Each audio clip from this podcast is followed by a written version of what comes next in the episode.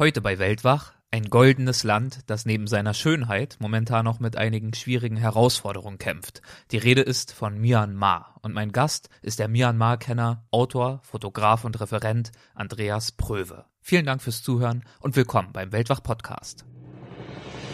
Gespräche mit Landeskennern und Abenteurern. Einblicke in faszinierende Orte.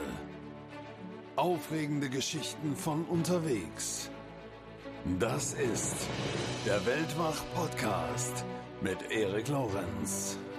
Es ist schon dieser Drang, eben auch in Gebiete vorzudringen, die vorher im Rollstuhl noch keiner gesehen hat. Auch ich war der erste Rollstuhlfahrer an der Quelle des Ganges und an der Quelle des Mekong und es hatte vorher auch noch keiner gemacht und das ist schon ein tolles Erlebnis, wenn man das geschafft hat. Der Moment, in dem ich frühmorgens um 4 Uhr an der Schwedagon-Pagode stand äh, und die Pagode nur drei oder vier Meter sichtbar war, der Rest war in Morgennebel verhüllt und wie sich diese Pagode langsam mir geöffnet hat, äh, als dann die Sonne langsam durch den Nebel durchbrach, das sind Momente, die vergisst man nicht. Wer das Lächeln sucht, wird es in Burma finden. Dieser Satz steht so auf der Website meines heutigen Gasts Andreas Pröwe und aus seiner Sicht kann kaum ein Satz das burmesische Volk besser beschreiben. Es ist ein Volk, dem er sich sehr verbunden fühlt und das er auf ausgedehnten Reisen genau kennengelernt hat. Einige Themen, die wir am Anfang der Folge jetzt gleich besprechen, haben wir auch schon in Episode 11 diskutiert, nämlich zum Beispiel seinen Unfall mit 23 Jahren, in dessen Folge er querschnittsgelähmt ist und auch die Art und Weise, wie er damit umgegangen ist und sich trotzdem ein Leben des Reisens ermöglicht hat. Das fassen wir für diejenigen, die Folge 11 vielleicht nicht gehört haben, kurz zusammen. Dann geht es aber um Myanmar, ein Land, das er ausgiebig erkundet hat und in das er sich verliebt hat. Gleichzeitig, bei aller Schönheit, ist Myanmar aber auch ein Land, das in letzter Zeit leider für sehr traurige Schlagzeilen gesorgt hat, nämlich wegen seiner Verbrechen gegen das Volk der Rohingya. Über all das und noch mehr sprechen wir in dieser Folge. Und diese Folge gibt es auch als Videoausgabe zu finden auf dem Weltwach YouTube-Kanal oder auf www.weltwach.de im Menüpunkt TV. Wenn du dir also unser Gespräch lieber als Video anschauen möchtest, ist das auch möglich. So oder so wünsche ich dir viel Spaß bei dieser Folge. Los geht's! Hallo Andreas. Schönen, schönen guten Tag, Erik. Willkommen zurück bei Weltwach. Schön, dass du wieder mit dabei bist. Ja, ich bin auch froh, wieder hier zu sein. Du warst ja schon in Folge 11 mit dabei vom ja. Podcast. Ja. Und in dieser Folge, da haben wir uns unterhalten über deine Indienreisen, über deine Reisen in den vorderen Orient, mhm. ins, äh, nach Südostasien auch. Und wir haben auch über deinen damaligen Unfall gesprochen und darüber, wie du dann mit den Folgen umgegangen bist. Ja.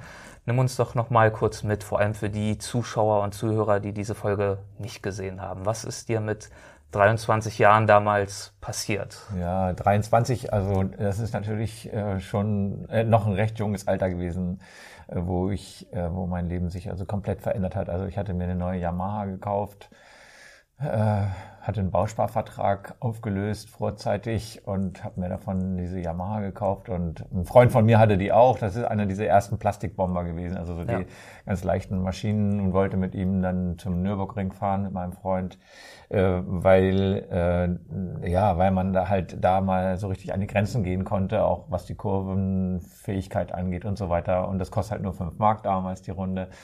Äh, und allerdings, ich bin da nie hingekommen, also schon auf dem Weg dahin, äh, bei Limburg an der Lahn, ich komme ja selber aus der Lüneburger Heide, ähm, war ich dann doch zu übermütig mit dem neuen Ding, mit diesem Motorrad und habe dann in der Kurve mich einfach überschätzt. Ich bin zu schnell in die Zubringerkurve zur Autobahn, bin unglücklich, also ich bin dann halt ähm, äh, so tief in die Schräglage gekommen, dass dann schon der Auspuff Funken geschlagen hat auf der Straße und irgendwann verliert man natürlich die Bodenhaftung und dann bin ich, ähm, und es war auch nicht schnell, also es war vielleicht 40 kmh oder so, weil die Kurve einfach so eng war. Äh, aber es war halt schnell genug, um äh, dann doch äh, gegen die Leitplanke zu fliegen und ähm, ja, unglücklich eigentlich, weil wenn die nicht da gewesen wäre, dann hätte ich mich dahinter auf dem Rasen abgerollt und wäre weitergefahren dann danach. Ne? Aber die Leitplanke hat mich, äh, hat es mir dann hat dich erwischt. Die Leitplanke ja. hat mich dann erwischt oder ja. ich die Leitplanke. Ja. Ne? So. Und äh, ich lag dann dahinter und ähm, bin dann irgendwie da unter durch oder ich, ich kann mich nicht erinnern, äh, wie das genau verlief. Ich kann, also das letzte, wo, wo, äh, was ich noch weiß, ist, dass, äh, dass ich äh, mich gewundert habe, äh, wie, wie leicht man sich vom Motorrad trennen kann. Also das, ich, ich war ja schon in der Schräglage so nah an der Straße, dass es im Grunde kein Fallen mehr war, sondern äh, runtergleiten sozusagen. Und dann habe ich nur noch das Motorrad äh, vor mir gesehen, wie es sich so dreht, über die Straße rutscht und und ich auch so auf dem Hintern so äh, wie auf glattem Eis vielleicht und dann war Ende. Das, dann ist die Erinnerung vorbei und äh, dann erinnere ich mich, mich wieder, äh, wie ich äh, auf dem Rasen liege, in den Himmel, in den blauen Himmel schaue und das ist keine zehn Minuten später gewesen ähm, und äh, ich eigentlich ganz froh war, dass, dass es nochmal so gut verlief, dieser Unfall wohl. Äh, und dann wollte ich halt aufstehen, äh, aber das ging dann nicht. Es war so, als würde mich jemand am Boden festhalten, so irgendwie. Ne? Also ich hatte keine Schmerzen und es ist auch kein Blut geflossen und ich konnte meine Arme bewegen und den Kopf auch und ich war bei mir, aber aufstehen ging nicht.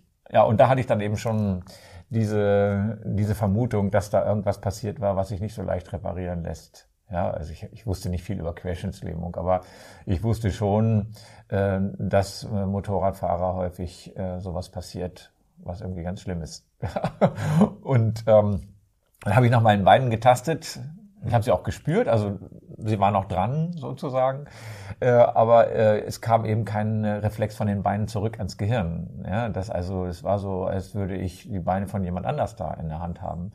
Schon ein bisschen merkwürdig. Und ähm, da war mir dann eben auch klar, hier ist was passiert. Und ähm, mein Freund, der hat das natürlich mitbekommen, dass ich nicht mehr da bin, ist dann zurück und hat dann Notarzt gerufen. Naja, und der ganze Vorgang, äh, die Autobahn wurde gesperrt, ein Hubschrauber gelandet, weil es war dem Notarzt, der da erstmal ankam, schon klar, dass was passiert ist. Ne? Und tatsächlich da kam dann der aus dem Hubschrauber raus und hat dann mit so einer Riesenschere meine Lederjacke zerschnitten, die, quer durch. Man hätte ja auch am Reißverschluss mal aufmachen können, ja, weil die war auch neu und ich habe protestiert und gesagt, die ist neu, ne? Äh, und der hat zu mir gesagt, ich soll mal auch froh sein, dass ich noch am Leben bin und soll mich bloß nicht bewegen. Mhm. Ja, und äh, also das wissen wir alle. Ne? Wenn der Notarzt sagt, man soll sich nicht bewegen, dann ist irgendwas passiert, ja, was äh, noch schlimmer werden kann, wenn man sich bewegt. Und dann wurde ich halt auf eine Trage gelegt und äh, in, bekam eine Beruhigungsspritze und dann war auch da die Erinnerung wieder weg. Ich kann mich noch erinnern, dass ich aus dem Hubschrauber noch über den Westerwald habe schauen können, so diese hügelige Landschaft. Äh, und ähm, dann äh, bin ich bewusstlos geworden. Eine Beruhigungsspritze hat mich dann scheißegal Stimmung versetzt. Ne? Ja, und dann drei Tage später ja, nein, nicht drei Tage später, dann im, äh, in, der, in der Intensivstation im, in Koblenz. Da ist so ein, äh, so ein Krankenhaus, äh, die sich auch auf äh, Rückenmarksverletzte spezialisiert haben. Äh, bin ich dann wieder zu mir gekommen. Ich wurde da, hing dann da an Schläuchen, weil so ein paar, also Rippenbrüche und Schlüsselbeinbruch, so Kleinigkeiten waren da noch. Ähm, aber nichts Dramatisches. Und dann wurde eben gesagt äh, mir vom Chefarzt, dass äh, ich, wie gesagt, eine Rückenmarksverletzung habe. Und ähm, äh, wenn sich das in den nächsten drei Tagen nicht bessert, dann muss ich tatsächlich äh, damit rechnen, den Rest des Lebens im Rollstuhl zu verbringen. Ja, ja und das ist natürlich, ja, wenn man 23 ist, schon äh, erstmal ein Schlag. Ja, äh, man bekommt da auch oder ich habe da auch Beruhigungsmittel bekommen, dass ich da nicht ausflippe gerade äh, auf der Intensivstation und der Arzt kam dann jeden Tag zu mir und das äh, daran kann ich mich halt noch gut erinnern und das war das auch dieses Initial äh, initialisierende äh, der kam dann jeden Tag zu mir und ähm, hat an, ans Fußende und hat mich gefragt ob ich spüre was er da tut und ich habe gesagt, nee, ich merke nichts. Ne? Und auch am zweiten Tag, am dritten Tag. Und irgendwann habe ich ihn mal gefragt, was machen Sie denn da eigentlich? Ne? Und dann hat er mir die Riesennadel gezeigt, mit der er immer äh, in die Fußsohle gepiekt hat. Ja? Was also kein Fußgänger äh, aushalten würde. Davon habe ich eben null gespürt. Und, ähm, und dann meinte er tatsächlich, also jetzt am dritten Tag äh, kann man davon ausgehen, äh, dass das keine Quetschung des Rückenmarks ist, sondern tatsächlich dass das Rückenmark oder eben die Nerven durchtrennt sind. Und das ist definitiv dann auch so gewesen. Und dann wurde ich in, auf die Normalstation versetzt, verlegt und ähm, nach acht Monaten dann als Rollstuhlfahrer entlassen. Wie hast du es dann geschafft, dir nach dieser Katastrophe das Reisen gewissermaßen zurückzuerobern? Ähm, das ist eine, weiß ich jetzt nicht lange Geschichte, aber äh, schon ein bisschen umfangreich, weil äh, äh, nicht nur mein Freund, mit dem ich das Motorrad da auch zusammen gekauft hatte, oder der sich auch das Motorrad, sondern da waren auch noch 10, äh, 20 andere Freunde, mit denen ich regelmäßig äh, äh, Wochenendtouren unternommen habe. Und ähm, das war eine ziemlich enge Gruppe und die äh, haben sich dann, also als dieser Unfall geschah, äh, sich nicht nur äh, häufig aufgemacht, äh, die 500 Kilometer nach Koblenz zu fahren, um mich zu besuchen, sondern äh, es wurde auch entschieden, mir mal eben ein Haus zu bauen zu Hause. Mein Vater war da auch sehr weitsichtig und hat immer schnell ein Grundstück äh, seines Hofes es ist ein ehemaliger landwirtschaftlicher Betrieb gewesen, hat da ein Grundstück äh, abgetrennt äh, und ähm, dann wurden alle meine Freunde, meine Geschwister haben auch mitgemacht, ähm, zusammengetrommelt das sind äh, größtenteils eben auch Handwerker gewesen. Äh, und die haben dann innerhalb von acht Monaten, solange wie die Rehabilitation da im Krankenhaus gedauert hat für mich, haben die mir mal ein kleines Eigenheim dahingesetzt. Ne? Wow. Und ähm, wenn du das jetzt das vorstellst, ähm, du hast also so einen Unfall und äh, deine Freunde, die geben jetzt all, all ihre Freizeit daher, äh, äh, um, um dir einen guten Start zu verschaffen dann ähm, kannst du dich nicht hängen lassen. Ne? Dann kannst du, äh, das Einzige, womit ich mich revanchieren konnte, war eben im Krankenhaus da auch meinen Beitrag zu leisten und fit zu werden. Sportlich oder irgendwie jetzt die ganze Sache irgendwie zu packen. Mhm. Äh, und das ist tatsächlich einer der Gründe, warum die Reha so gut verlief bei mir und warum äh, ich das Ganze eher positiv, für mich das Glas immer halb voll war äh, als halb leer während der ganzen Reha, dass ich nie wirklich, nie wirklich auf den Gedanken gekommen bin, mich aus dem Fenster zu schmeißen oder so Geschichten, sondern das hätte ich meinen Freunden nie antun können. Ja, das ist ganz verständlich, das kann man nachvollziehen. Und äh, als ich dann entlassen wurde, mh, mm, das hat wirklich punktgenau geklappt. Also ich wurde entlassen mh, mm, und konnte dann direkt in das Haus einziehen. Das war bezugsfertig. Das muss man erstmal hinkriegen. Ne? Also ich meine, klar, also man konnte ja nicht gleich äh, mit dem Bau anfangen, als ich den Unfall hatte, sondern da muss erstmal der Architekt kommen und was planen und da muss erstmal äh, äh, das Grundstück vermessen werden. Das dauert Monate und dann hatten meine Kumpels halt nur noch äh, nicht nur acht, nicht acht Monate, sondern nur noch fünf Monate Zeit, das Haus zu bauen. Haben sie aber hingekriegt, ne? Und das ist schon eine Leistung. Naja, äh, und ähm, so war ich also komplett fit entlassen und äh, konnte autark leben in meinem eigenen Heim da, konnte, musste niemanden fragen fürs äh, Essen machen, Wäsche waschen, ich konnte alles selber. Ne? Und das war, das äh, baut auf. Hm. Aber trotzdem stellt sich natürlich die Frage, äh, ich bin Tischler eigentlich von Beruf, mein, den konnte ich nie mehr ausüben, ist logisch äh, stellt sich die Frage, was soll jetzt mit meinem Leben geschehen? Ja, also was habe ich da jetzt vor? Wie soll, wie soll ich das Leben jetzt ähm, sinnvoll gestalten? Also da jetzt äh, in meinem tollen Eigenheim sitzen, das ist es natürlich auch nicht. Äh, und ähm, da kommt dazu, dass ich gerade kurz vor dem Unfall äh, als Backpacker in Indien war und ähm, dieses Land, dieses wahnsinnige Land zum ersten Mal bereist hatte, als Fußgänger noch. Ne?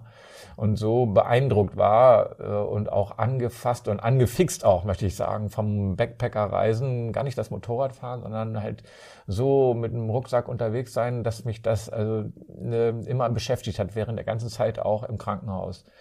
Äh, und ich immer wieder diese Gedanken durchspielt habe, kann man das auch im Rollstuhl machen, ja, wo, wo ja klar war, also ich werde im Rollstuhl sitzen und ich habe das Personal im Krankenhaus auch gefragt, weil die kennen sich ja eigentlich aus. Wie ist das denn, das Leben im Rollstuhl? Kann man auch solche Reisen unternehmen? Und oh, das kannst du vergessen. Ne? Also äh, da gibt es also behütete Behindertenanlagen in Italien, auch in Deutschland gibt's das. Da sind überall Rampen, da arbeiten Zivis, die helfen dir immer ins Wasser raus und überall hin, wo du hin musst, die schieben dich und so. Da kannst du schon Urlaub machen. Das ist natürlich Horror, ne? in so einer äh, in so einem Ghetto äh, dann untergebracht zu werden, wenn man seinen Urlaub verbringen will und ähm, ich konnte keinen fragen, es gab keinen Rollstuhlfahrer, der mal irgendwie annähernd äh, sowas gemacht hatte. Äh, da da gab es ja damals auch schon diverse Publikationen, äh, Zeitungen und ähm, das spricht sich halt rum, wenn ein Rollstuhlfahrer irgend sowas macht und äh, aber niemand wusste von sowas. Schon gar nicht von einer Reise durch Indien. Und dann habe ich mir weil ich ja die Verhältnisse in Indien kannte, weil ich kurz vorher da war, ähm, habe ich mir das versucht praktisch auszumalen. Äh, wie ist das denn, wenn ich jetzt da ankomme, muss ich aus dem Flugzeug raus, dann müssen die mir helfen. Äh, überall, wo Stufen sind, muss ich natürlich da fragen und die Toiletten, wie geht das? Ne? Und äh, mit öffentlichen Verkehrsmitteln, wie komme ich in die Busse rein, die sowieso schon immer voller Menschen sind konnte ich mir selber auch nicht vorstellen. Ne? Aber ähm, weil ich halt diesen unheimlichen Drang hatte, habe ich dann also nach der Entlassung dann vielleicht ein halbes Jahr oder ein Jahr später, weiß ich jetzt auch nicht mehr so genau, äh, habe ich mir dann ein Ticket gekauft und äh, habe also gegen den Widerstand meiner Eltern, meiner Freunde, meiner Geschwister, die sich alle nicht vorstellen konnten. Ey, die konnten das gar nicht fassen wahrscheinlich, wie du da fassen, jetzt. Ja. ja. und die waren natürlich äh, die Hände über den Kopf zusammengeschlagen. Wie willst du da great kommen? Ey, du kannst doch gar nicht alleine und so. Ne? Die haben wirklich da versucht, auf mich einzureden, mir das oder mir auszureden. Aber ich habe dann gesagt, Leute, ey, was soll denn passieren? Ja, wenn es nicht klappt, dann komme ich halt, drehe ich halt wieder um. Und ich konnte jetzt auch niemanden fragen, der mitkommt. Also ähm, äh, erstens meine Freunde, die haben natürlich sind alle ins Berufsleben eingebunden gewesen und äh, ich konnte jetzt niemanden bitten, jetzt sich da unbezahlten Urlaub zu nehmen und äh, ich wollte das auch nicht. Ähm, ich wollte jetzt keine Begleitperson mitnehmen, die nur mitkommt äh, äh, aus reiner äh, Nächstenliebe jetzt, also um mir zu helfen, meine Träume zu erfüllen. Äh, ich habe dann. Du wolltest ja auch herausfinden, ich, ob es geht, ne? Genau, ich wollte herausfinden, ob es geht und ähm, äh, wollte das eben auch alleine machen und, und wollte jetzt auch äh, kein Anstandsbauwauchen neben mir haben und das äh, war dann auch eine gewisse Herausforderung. Und ich, ja, und so ist das dann zum Reisen gekommen. Mhm. Und ich habe eben gemerkt, auf dieser ersten Reise, also ist schon hammerhart, ne? ich habe echt federn lassen müssen und ich habe auch nicht alle meine Wünsche ähm, erfüllen können. Aber ähm, all die Probleme, die äh, mir vorausgesagt wurden und die, von denen ich auch befürchtet habe, dass, dass ich daran scheitern, scheitern, scheitern werde, die äh, haben sich in Luft aufgelöst. Es sind andere Probleme gekommen, mit denen ich gar nicht gerechnet habe, aber äh, ich habe eben äh, generell gemerkt, hey, das geht. Das geht, das wusste nur noch keiner. Ja? Und so ist, habe ich das zum Beruf gemacht und was dann daraus erwachsen ist. Das heißt, wie dieser Beruf sich entwickelt hat, welche Reisen du unternommen hast. Das haben wir letztes Mal besprochen. Genau. Wie gesagt, in Folge 11. Das heißt, du bist in Indien unterwegs gewesen, hast darüber ein Buch geschrieben. Du warst im vorderen Orient auch mehrfach. Hast du darüber dieses schöne Buch ja. geschrieben. Und unter anderem auch äh, Südostasien. Du hast den Mekong abgereist von mhm. der Mündung in Vietnam bis hinauf ins Quellgebiet auf 5000 Metern Höhe im Himalaya-Vorland, im tibetischen Hochland die ganze Reise war, glaube ich, 5700 Kilometer lang. Genau. Hast du in diesem Buch beschrieben, was ja. ich auch gelesen habe und was wirklich toll ist. Darüber haben wir letztes Mal gesprochen. Und mhm. dieses Mal wollen wir uns ja vor allem Myanmar widmen, ein weiteres Land, was du erkundet hast. Ja. Du hast ja letztes Mal noch nicht wirklich besprochen haben. Ja. Und ich glaube, in Myanmar, da warst du vor mittlerweile 30 Jahren das erste Mal. Ja, ja, auf einer meiner ersten großen Asienreise. Ich glaube, es war, ich muss mal nachdenken kurz immer ich muss immer zählen, weil ich so oft weg, ne? Äh, das war die, das war die zweite große, genau, die zweite große Asienreise, wo ich dann auch äh, nach Myanmar oder eben damals hieß es ja eben noch Burma, ja. äh, gekommen bin. Damals durfte man nur eine Woche bleiben und dieses, diese ganze Backpacker-Szene, wenn man so auf Reisen ist, dann trifft man sich ja immer wieder. Die haben immer alle von Burma erzählt, das ist so toll, da kannst zwar nur eine Woche bleiben, ja, und dann musste ich natürlich dahin. Und du hast damals in dein Tagebuch geschrieben zu dieser Reise, das Land sei eine Perle in einem Haufen Kies. Ja. Was kam denn für dich an diesem Land einer Perle gleich? Äh, da, damals war das die äh, äh, das, das hängt damit zusammen, dass Burma damals sehr abgeschottet war. Ja, also wie gesagt, das Land hat sich ja abgegrenzt von Thailand, von äh, Indien und anderen Ländern drumherum. Und ähm, Perle deshalb, weil die Menschen dort einfach, äh, weil es so exotisch war, so äh, weil das Land ähm, äh, oder weil die Menschen so noch so äh, unbedarft waren und so wenig von der Außenwelt mitbekommen haben. Ich meine, damals gab es ja auch kein Internet. Also tatsächlich konnte man als Burmese das Land nicht verlassen und als Fremder kaum äh, länger als eine Woche da bleiben. Ja, man hat ja nicht mehr als eine Woche Visum bekommen und viele Leute haben das Land gar nicht bereist. Und deswegen war Burma äh, zu der Zeit ähm, ja sehr abgeschottet und äh, deshalb äh, war Burma ähm, äh, extrem ursprünglich. Hm, natürlich schon beeinflusst durch das britische Empire, was ja auch 200 Jahre von den Briten kolonialisiert, kolonialisiert war. Äh, schon sehr beeinflusst, also schon die englische Sprache war schon deutlich da, äh, hat sich da niedergeschlagen, aber trotzdem war das so, als würde man äh, vielleicht 1947 kurz nach der Unabhängigkeit durch Indien reisen. Vielleicht so war das. Ja. Und deswegen habe ich das so als eine Perle bezeichnet, also vollkommen ursprünglich noch. In einem Haufen Kies. Das heißt ja eigentlich auch, dass du die Nachbarn mhm. damals nicht so spannend fandest. Nee, fand ich nicht. Also ich fand ich natürlich auch spannend, ja. aber ähm, damals war auch Indien schon sehr modern, auch Bangladesch sogar. Ich bin auch viel durch, ich bin auch durch Bangladesch gereist, äh, auch äh, äh, für damalige Verhältnisse schon ziemlich westlich. Thailand sowieso, ja. Thailand äh, war schon immer das äh, Reiseland nach dem äh, Vietnamkrieg. Äh, haben die Amerikaner oder die amerikanischen Soldaten Thailand ja als äh, Stützpunkt benutzt, um sich zu erholen, in Anführungsstrichen sage ich jetzt mal nicht. Und äh, von daher äh, ist Thailand eben auch komplett anders. Und, und wenn man dann diesen kurzen Schritt nach Burma als Nachbarland nimmt, dann ist man in, komplett in eine andere Welt gekommen und deswegen eben äh, war der Rest für mich mehr oder weniger Kies und wie hast du Burma damals bereist? Mit öffentlichen Verkehrsmitteln. Öffentlichen. Anders ging's nicht. Ne? Also ähm, das war auch, man konnte auch nur in drei oder vier verschiedene Orte reisen. Alle anderen waren gesperrt. Äh, und mehr Zeit hatte man in der Woche, die man bekommen hat, ja auch gar nicht. Also da ging nur Rangoon, äh, Bagan, Pagan hieß es damals ja noch und Mandalay. Und dann konnte man noch zum Indie Lake reisen. Also diese drei, vier Orte waren erlaubt, alles andere war gesperrt. Gibt es noch bestimmte Erinnerungen oder Eindrücke, die dir noch besonders gegenwärtig sind? Ja, also was mich ähm, auf, auf der einen Seite total beeindruckt hat, aber mich eben auch ja, das war Bagan, diese Pagodenstadt Bagan. Ähm, diese, äh, diese Pagoden, die dort morgens im Nebel äh, aus dem Nebel ragen, äh, wenn man so ein bisschen darüber schaut.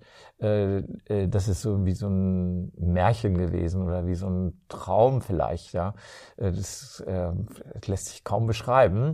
Nicht hunderte Pagoden, ne? ja, die alte so, Königsstadt. Genau, die alte Königsstadt. Ja, ja, das sind hunderte Pagoden. Das ist ja eine alte Stadt gewesen und der äh, damals eben äh, auch die Menschen gelebt haben. Die Holzhäuser sind alle verfallen, die sind verschwunden und was eben übrig geblieben ist, sind die steinernen Pagoden, die die Menschen gebaut haben damals war eine reiche, eine reiche Stadt. Sollte man das Zentrum des Buddhismus werden, ist nichts draus geworden, äh, ja, weil manche Kulturen einfach sich zu schnell aufsteigen und dann kommt ganz schnell der Abstieg auch wieder und so ist es da auch geschehen. Aber äh, eben was da heute noch da übrig ist, das sind diese Pagoden, die aus einem, ja, aus einem Meer von Bäumen herausragen über den Baumwipfeln. Und das ist schon, wenn dann morgens der Nebel langsam aufsteigt und die Spitzen freigibt, das ist traumhaft. Ne? Ja, und damals äh, konnte ich das eben auch so genießen. Zwar nur einen Tag, und dann musste ich wieder weg, weil äh, man eben nur eine Woche Visum hatte und ich dann noch andere Orte sehen wollte. Aber wie gesagt, das hat mich damals äh, wirklich total begeistert. Was hat dich dann jetzt vor wenigen Jahren veranlasst, zurückkehren zu wollen? Ja, eigentlich hatte ich damals mir vorgenommen, ähm, nie wieder nach Burma zu reisen, weil ich eben auch damals schon diese Erfahrung gemacht habe, dass der erste Eindruck, den prägt, der prägt einen am stärksten. Äh, wenn man so jung ist und ähm, so eine Reise macht, dann bleibt die erste Reise äh, extrem in Erinnerung. Und je öfter man eine Reise in ein Land wiederholt, umso mehr ver verschwimmen die dann die, diese nachfolgenden Reisen. Und deswegen habe ich mir gesagt, also Burma soll für mich immer so in Erinnerung bleiben, wie ich es einmal erlebt habe und nie wieder will ich dahin. Ja? Obwohl es mich so begeistert hat, ja. Ähm, und ich habe tatsächlich war 35 äh, Jahre abstinent tatsächlich, also und bin dem Prinzip treu geblieben.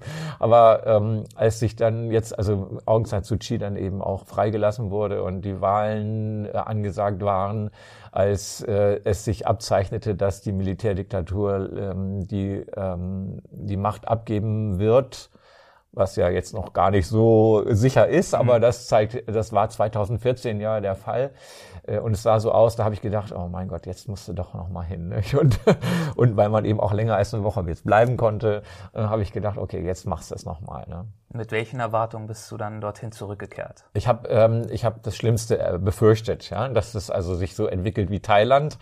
Ähm, äh, aber es ist äh, nicht ganz so schlimm geworden, wie ich es befürchtet hatte. Okay, äh, das äh, klar, dass ein Land wie Burma nicht ewig im Mittelalter hängen bleiben soll, nur damit ich zufrieden bin mit meinen Erinnerungen, das kann ich natürlich nicht erwarten und das soll auch nicht so sein. Die Burmesen sollen auch Internet bekommen, ist ganz klar und es ist tatsächlich so. Nicht? Also heute bekommt man und das war 2014 auch so, ähm, wenn man in ein Hotel geht, den Zimmerschlüssel und den WLAN-Schlüssel ganz logischerweise mit. Also das ist schon, da waren sie 2014 schon weiter als bei uns in Deutschland. Hier muss man immer noch nach dem WLAN fragen. Ne? Aber manchmal kriegt man es ja auch gar nicht oder man muss noch extra was drauf zahlen. Aber das ist in Myanmar äh, ganz anders. Also da ist das ganz selbstverständlich, dass in jedem Hotel freies WLAN ist. Ne? Auch wenn es nicht so schnell ist und nicht so umfangreich, aber das kriegt man dann schon. Da sind sie dann also, haben, das ist weiter. Was ich eben aber auch eben mit Bestürzung habe feststellen müssen, eben, dass, äh, dass auch negative touristische Einflüsse da eben auch schon ähm, Verbreitung finden. Ja. Zum Beispiel?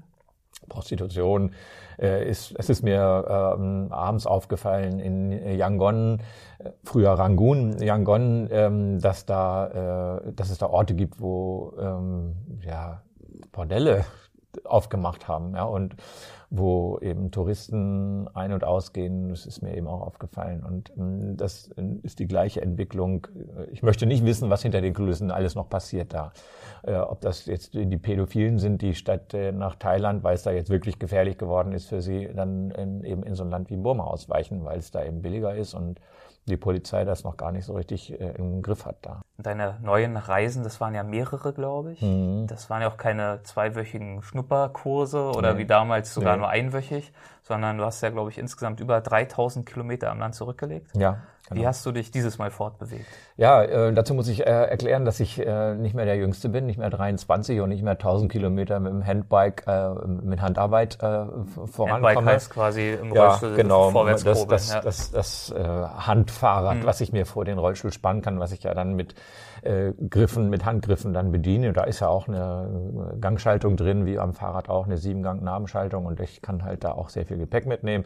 Das ist das äh, Fortbewegungsmittel, was ich in den letzten 20 Jahren durch Indien und viele andere Länder immer benutzt habe und was mir ja auch immer den Zugang zur Bevölkerung äh, schnell, gut erleichtert hat, weil, weil man ja gesehen hat, hey, der Mann, der, der tut was, um mhm. uns kennenzulernen.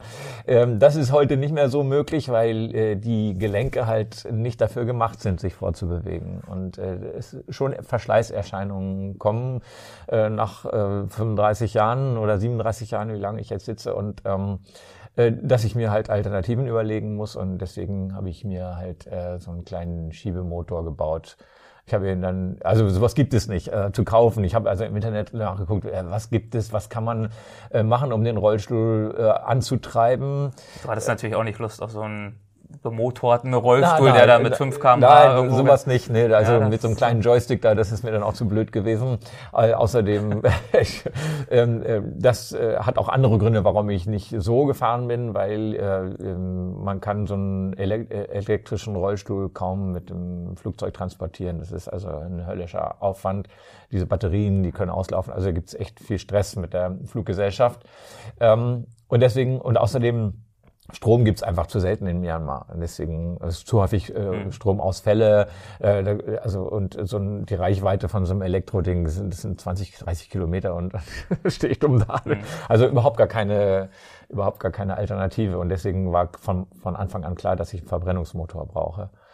Ja, und dann guckt man sich so um, was gibt's denn so an Verbrennungsmotoren äh, von ganz unten bis ganz oben, also äh, 1 PS von 1 PS bis äh, 5 PS oder so. Das wär, war das, was jetzt für mich in Frage kam. Aber es gibt einfach nichts. Es gibt nichts, was, was den Rollstuhl antreibt, was ähm, als Verbrennungsmotor. Und deswegen musste ich halt selber konstruieren und bauen. Äh, und dann habe ich mir überlegt, ja, soll er mich ziehen oder soll er, oder wie soll er unter den Rollstuhl gesetzt werden? Unter den Rollstuhl ist eigentlich auch keine gute Alternative, weil ich muss mit dem Rollstuhl auch ins Hotel und ich muss äh, bei Leuten rein und dann muss der Rollstuhl auch mal gehoben werden vielleicht, ja, und dann wird er 30, 40 Kilo schwer. Das ist auch, das ist keine Alternative, das geht nicht. Äh, und äh, ziehen, also vorne am Handbike den Motor, das hatte ich in Indien schon mal ausprobiert, das war, es ist voll in die Hose gegangen, da hatte ich mir einen ähm, Velosolex Motor da vorne aufs Handbike gesetzt. Velosolex, das ist ja so ein Motor, der so ein äh, Fahrradhilfsmotor. Es ist so für, für Fahrrad, den mhm. man vorne am Fahrrad draufsetzen kann und der dann direkt über die äh, Kurbelwelle dann äh, das Vorderrad äh, antreibt, ja, direkt auf dem Vorderrad dann die Kraftübertragung geht und äh, der Motor vorne, das ist also überhaupt gar keine Alternative, weil das stinkt, die Abgase kommen dauernd einem entgegen und äh, es ist alles nichts, ne? Äh, und äh, zu anfällig. Und deswegen bin ich eben darauf gekommen, dass ein Schiebemotor her muss. Und äh, habe mir überlegt, also äh, ein, ein äh, Autoanhänger zum Beispiel, der wird ja immer gezogen. Aber warum kann ein Autoanhänger nicht auch schieben? Ja, man könnte ja theoretisch auch also auf den Anhänger äh, einen Motor setzen und den Motor aus dem Auto rausbauen und hinten auf den Anhänger setzen und der Anhänger schiebt dann das Auto. Warum eigentlich nicht? Äh, auf die Idee ist irgendwie scheinbar noch niemand gekommen, weil also ich habe das ganze Internet durchgepflügt, also auch international. Es gibt sowas nicht. Und, und dann habe ich gedacht, ja, dann müssen wir anfangen zu bauen. Dann habe ich äh, mir einen kleinen eine kleine Motorsense gekauft, also so zum, zum Rasenkanten schneiden, kennen wir alle vom Bauhof, das ist ein Honda-Motor, äh, oben liegende Nockenwelle, Viertakter, also sehr äh, robust. Äh, der kann auch bei Vollgas, bei 40 Grad plus den ganzen Tag laufen, also da sind die Dinger wirklich mhm. sehr robust. Und ähm, habe mir diesen Motor dann gekauft Dummerweise hat der 7000 Umdrehungen, die musste ich dann erstmal mit dem Getriebe äh, runtersetzen auf 800. Mhm. Äh, da gab es so kleine Getriebe, die ich mir vom Pocketbike gekauft habe. Äh, also alles so äh, von verschiedenen, aus verschiedenen Bereichen zusammengesucht. Dann habe ich einen Rahmen gebaut, wo der Motor drauf sitzt. Das ist natürlich schon meine Eigenkonstruktion gewesen, aber ansonsten habe ich mir die Räder vom Kinderkettcar äh, rausgesucht und äh, die Kette auch vom Pocketbike, von diesen Kindermotorrädern, ja, die ja auch eigentlich nur Pri auf Privatgelände fahren dürfen äh, und so, also die Kette und Ritzel und so Sachen und dann aus dem Maschinenbau die Welle und die Kugellage auch aus dem Maschinenbau. Da gibt's ja wirklich alles im Prinzip fertig zu kaufen. Man muss es halt nur richtig zusammenstückeln, um das daran zu machen. Und dann eben, dann eben auch das Andocken an den Rollstuhl ist natürlich auch eine, schon eine schwierige Sache gewesen, weil äh, ich ja äh, auch Bürgersteige rauf und runter fahre. Also da muss das dann also gelagert werden, äh, äh, vertikal und wenn ich Kurven fahre, muss es natürlich horizontal auch gelagert sein. Also das, äh, mhm. und dann muss es eben auch noch schieben können und nicht wegknicken. Das ist schon, da muss man schon lange überlegen, dass man die richtige Konstruktion hat. Und äh, soweit bin ich dann auch gewesen, habe das dann an die Achse des Rollstuhls angedockt, andockbar und jederzeit abnehmbar. Also nur mit einem äh, Mausklick, also mit einem Klick von einem äh, Bolzen, den ich eben da gebaut habe und dann eben noch die, das Gas geben. Ich muss ja irgendwie noch Gas geben können. Und dann habe ich mir einfach äh, den Bautenzug äh, von dieser Motorsense verlängert, an mein Handbike vorne ran, an den Griff zum Kurbeln und habe da eben einen Motorradgriff, also Motorradgasgriff dann genommen, den da drauf gesetzt und ähm, habe dann also mit einem alten Motorradgasgriff dann meine und Motorsense. dann wirklich motorisiert unterwegs. Und dann war ich ne? motorisiert. Ja, das ist also sehr umfangreich erklärt, aber ich glaube, man kann es verstehen so. Mhm. Und ähm, hab, äh, war dann eben äh, 35 kmh schnell damit. Wow, ich habe aber sogar in Videos äh, gesehen, du hast es auch äh, je nach Wind wahrscheinlich und Ge genau. Geläuf auch bis zu 40 geschafft. Ja, 42 war das absolute, äh, aber ähm, Aber das sieht ja, schon sehr dynamisch aus, ja. wie du da auch im Verkehr dich durchgeschossen ja, hast. Ja, das, genau. Ne? Äh, also das da war jetzt kein vorsichtiges durch die Gegend tasten, sondern du hast da wirklich äh, Speed nee, gegeben. Ist klar. Also äh, das Problem ist ja, das moderne, äh, die, die Modernität in Burma ist, es ist eben nicht nur, dass man überall seinen WLAN-Schlüssel bekommt, sondern dass da auch Staus sind. Ja, also unglaublich. Also man, wenn man zur falschen Zeit am Flughafen ankommt, dann kann man zu Fuß schneller im Hotel sein als mit dem Taxi da, weil einfach die Stadt so voller Autos ist und ähm, ja, und da war ich natürlich jetzt mit meinem Rollstuhl, der ist nur 58 ähm, Zentimeter breit, war ich natürlich top, konnte ich da zwischen den Autos durch, äh, durch den Stau durchjagen mit meinem Motor hinten dran und äh, die Leute fanden das super. Aber du musstest auch manchmal Vorsicht sein? Ja, ja. Oder klar. Vorsicht walten lassen, denn gelegentlich kam da ja auch mal was angeflogen. Ja, also nicht nur, darf natürlich auch keiner sein Auto, seine Tür aufmachen, ist klar. Also schon, ich habe dann schon genau die Leute im Spiegel beobachtet. Äh, nein, äh, das Problem ist in Burma, die kauen so gern ihr Bittel und das regt ja den Speichelfluss so furchtbar an. Der Speichel färbt sich blutrot und ja, wohin damit? Runterschlucken mögen sie es nicht, spucken es aus dem Fenster. Und wenn ich dann da gerade da durchgekommen bin, dann war schon ein bisschen gesprenkelt manchmal. Ja. Mit. Was hat's mit der Betelnuss auf sich? Das ist hat, ähm, ja, das ist so eine Art, kann man als Droge bezeichnen, wie das Katkauen in Afrika, in, wie in äh, Äthiopien oder äh, andere leichte Drogen auch. Es regt den, äh, es Speichelfluss an. Speichelt den Fluss ja. an und ähm, äh, euphor macht euphorisch so ein bisschen. Ich habe das auch mal probiert, aber es ist echt voll eklig. Äh, und äh, und ähm, unterdrückt den Hunger auch. Ja, es ist so ein bisschen wie Alkohol. also mhm. die schon die ärmeren Leute äh, kauen das mehr, aber es ist in der burmesischen Gesellschaft immer noch ziemlich verbreitet. Das gab es früher auch in Indien extrem. Das hat sich da äh, in Luft aufgelöst, mehr oder weniger. Äh, aber in Burma ist das noch sehr verbreitet. Gab es sonst noch frappierende Veränderungen, die du im Vergleich zu deiner ersten Reise jetzt dieses Mal festgestellt hast? Ja, es gibt mehr Hotels, mehr moderne Hotels. Äh, jedes Hotel äh, kostet 50 Dollar. ich habe das Gefühl, die Burmesen kennen nur diesen einen Schein. Nur 50 mhm. Dollar. Ist egal, was für eine Kaschemme man da reinkommt. 50 Dollar Übernachtung, egal. Ne? Mhm. Also ich habe für 50 Dollar in einem sogenannten Ein-Sterne-Hotel übernachtet mit voller Kakerlaken. Und ich habe auch 50 Dollar für drei Sterne bezahlt. Also mhm. irgendwie 50 Dollar war das ist so, äh, das sind so die Sachen. Und was habe ich noch? Was hat sich noch verändert? Ähm, wie geht es den Menschen grundsätzlich? Also dem, dem typischen ja, Burmesen also, nennt man es, glaube ich, nicht mehr. Wie, wie doch, ja, ja, doch. Es, also sie nennen sich schon Burmesen, weil mhm. äh, die, die größte Volksgruppe sind halt die Bama. Das ist, äh, das ist ja ein Vielvölkerstaat. Ja. Man muss ich das mal kurz erklären. Also mhm. es gibt ja 150 äh, ethnische Minderheiten, von denen, von denen die größten, größte Minderheit eben äh, die Bama sind äh, und äh, von denen oder äh, von den Bama hat sich eben auch dieser Name Burma abgeleitet.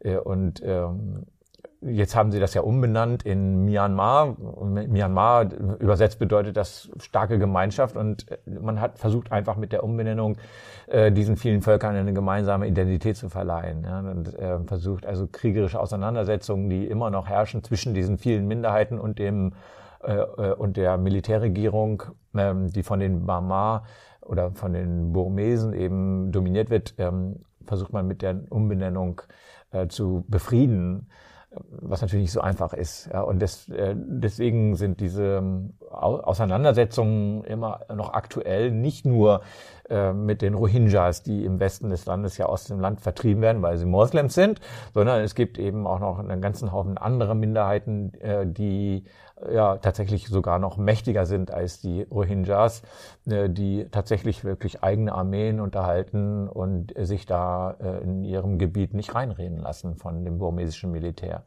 Das sind die Probleme, die Burma hat. Kriegt man nicht viel mit vom Aus, von außen, wenn man so die Meldungen in den Zeitungen liest über die Rohingyas. Aber wie gesagt, es gibt noch ganzen Haufen andere Probleme, mit denen das Land zu kämpfen hat. Ja.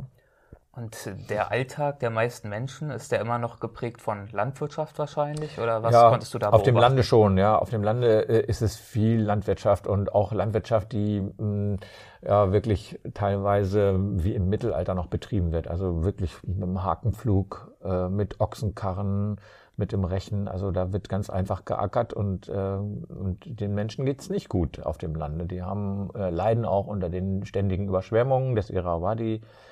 Äh, oder sie profitieren auch davon, das kommt drauf an, wo man da lebt. Ja, da gibt's zum Beispiel auf dem Irrawaddy in der Trockenzeit Inseln, wo die Menschen ihre Häuser auf Stelzen haben und äh, wenn dann die Regenzeit kommt, dann ziehen die aufs Festland oder ziehen die um, weil dann ihre Insel komplett überflutet wird. Das hat den einen Vorteil, dass sie natürlich ähm, äh, dort immer wieder fruchtbares Land bekommen, dann, wenn das Wasser wieder zurückgeht. Aber sie müssen auf dem Lande eben auch ein zweites Haus haben irgendwo, wo sie dann äh, ein halbes Jahr leben können. Also es gibt da ähm, wirklich große Schwierigkeiten Möglichkeiten für Menschen auf dem Lande zu überleben. Und gleichzeitig äh, kommt der Tourismus und äh, verschafft anderen großen Wohlstand. Leute, die äh, die Möglichkeit haben, Hotels zu bauen, meistens aus der Militärregierung. Will ich gerade äh, fragen, spiegelt sich denn das dann auch in der Bevölkerung wieder oder sind das dann doch eher die Eliten, die davon profitieren? Ja, nee, das ist, äh, die Militärregierung schottet äh, sich selber ab da und auch ihre Pfründe äh, versuchen sie immer schön im Trockenen zu halten da. Äh, die haben, wie gesagt, eigene Hotels gebaut, weil sie eben die Möglichkeit haben und weil sie das Geld haben. Und äh, gleichzeitig haben sie Gesetze erlassen, dass ähm, Touristen nur in Hotels äh, mit einer Lizenz übernachten dürfen. Ja, und ähm, natürlich hat ein Bauer, der äh, auf seinem Grundstück vielleicht eine Hütte hinstellen könnte, mit Pritsche, sauber für Touristen, für Backpacker, äh, bekommt diese Lizenz nicht. Ähm, es gibt also in der Tat dieses Gesetz, dass ähm, Touristen oder dass Privatleuten es verbietet, Touristen äh, zu beherbergen. Äh, das macht das äh, macht die Kontaktaufnahme zur Bevölkerung natürlich nicht äh, schon schwierig. Ja, wenn man so wie ich da durch das Land reist mit äh, auf, auf dem also ganz individuell und man äh, wird am wird da an der Straße eingeladen von äh, Bauern äh, zum Mittagessen zu kommen. Das ist immer wieder geschehen äh, und ähm, dann darf man bei denen aber nicht übernachten, auch wenn sie die Pritsche haben und auch wenn man da gerne übernachten würde und man gerne den dem Bauern äh, Geld dafür geben würde. Äh, der soll ja auch gerne partizipieren am Tourismus, aber er darf das nicht, weil er kriegt Stress am nächsten Tag mit der Polizei, weil er eben wieder äh, des Gesetzes Touristen untergebracht hat. Ja, und ähm, das ist das Problem äh, in Burma auch heute oder Myanmar auch heute, im Gegensatz zu anderen Ländern, wo man also ganz frei äh, übernachten kann. Ich, selbst in China kann ich Bauern fragen, ob ich da bei denen übernachten kann. Das wäre kein Problem. Äh, ob das in Bangladesch ist, äh, in Indien oder in Thailand rundherum, aber in Burma hat das Militär immer noch ähm, ja, das sagen. Und deswegen äh, bezweifle ich, dass ähm, Aung San Suu Kyi wirklich so viel Macht hat, äh, wie hier immer angenommen wird. De facto Regierungsgeschäfin. Das würde ich gleich auch nochmal mich ja. gerne mit dir unterhalten. Die Militärs sind eben noch an der Macht, wie du gerade schon mhm. sagtest, und sie sind das ja, glaube ich, seit 1947, ja, 1947. Was ist da passiert? Das war ja so ein Meilenstein ja, der genau. Geschichte des Landes. Ja, also 1947 äh, hat ja auch Indien die Unabhängigkeit von, dem, äh, von den Briten äh, erlangt, wie auch Pakistan, Bangladesch, also Bangladesch, Ostpakistan äh, und, Bang und äh, Westpakistan, was sich dann ja auch wieder geteilt hat. Äh, was geografisch ja äh, gar nicht möglich war, ein Staat 2000 äh, Kilometer voneinander entfernt. Deswegen gibt's also heute Bangladesch und ähm, Pakistan. Aber eben Burma gehörte auch dazu und ähm, damals hat der Vater von Aung San Suu Kyi äh, war der große Hoffnungsträger, der äh, äh, also eigentlich eine Demokratie schaffen wollte. Und ähm, man hat also viele Hoffnungen auf ihn gesetzt. Es wurde auch schon ein Parlament gegründet, es wurde auch schon ähm, wurden Wahlen angesetzt, ja, und ähm, dann eben man weiß heute nicht, wer das war, äh, wurde äh, ihr Vater erschossen während einer Parlamentssitzung äh, in, äh, in Yangon, in Rangoon, damals hieß es ja noch Rangoon. Und ähm, also daraufhin hat das Militär dann einfach äh, die Macht übernommen und das hat bis 50 Jahre äh, angehalten, diese äh, das, die Dominanz des Militärs. Mhm.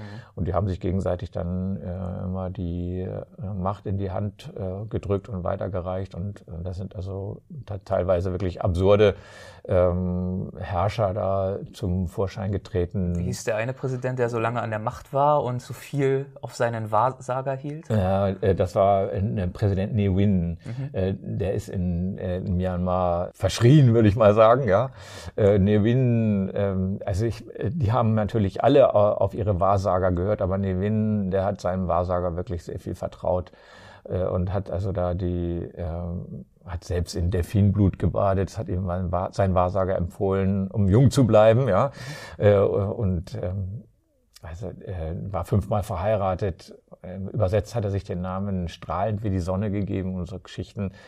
Äh, und ähm, ja, also dass, äh, dass die äh, Machthaber in Myanmar ihren Wahrsagern sehr vertraut haben, das hat dem Land äh, nicht geholfen. Hat ja, glaube ich, auch die Verkehrspolitik mit beeinflusst. Ja, genau. Also äh, damals, ähm, es ist ja so, dass im äh, ganzen äh, britischen Empire Linksverkehr herrscht. Äh, das ist in Indien heute noch so und in Pakistan also auch noch und in Bangladesch. Da muss ich jetzt mal direkt nachdenken, ob die das. Äh, aber wie gesagt, in Myanmar äh, oder in Burma war halt Linksverkehr und ähm, und sein Wahrsager äh, hat, äh, hat ihn dann äh, dem Präsidenten Gewinn einen Unfall vorhergesagt. Also er hat gesagt, also irgendwie irgendwas passiert bald auf der linken Fahrspur wohl. Und äh, der, der Präsident wollte natürlich sein, sein Leben retten und hat dann in der Tat den Verkehr in äh, Burma damals über Nacht von links auf rechts befohlen. Ja, das äh, war damals auch leichter möglich wahrscheinlich, als es heute der Fall gewesen wäre, äh, weil äh, damals war nicht, gab es nicht so viele Autos. Das konnte man wohl eher machen. Äh, aber äh, tatsächlich ihm ist nichts passiert. Ja, er hat sein Leben gerettet aufgrund äh, dieser äh, des Umbelegens von links auf rechts und ja, so hat er sein Leben dann gerettet. Oder äh, dann hat ihm sein Wahrsager äh, äh, gesagt, dass die Nummer neun seine, seine große Glückszahl ist. Und äh, dann hat er tatsächlich äh, äh, alle Banknoten für ungültig erklärt in Burma und ähm, äh, neue Banknoten äh, erschaffen, die deren Werte durch neun teilbar waren. 45, 90 Chat-Scheine gab es plötzlich nur noch ja, furchtbar, sowas zu rechnen, ja. Also mit solchen, ähm, was nicht mehr dem Dezimalsystem mhm. entsprach in, im Sinne.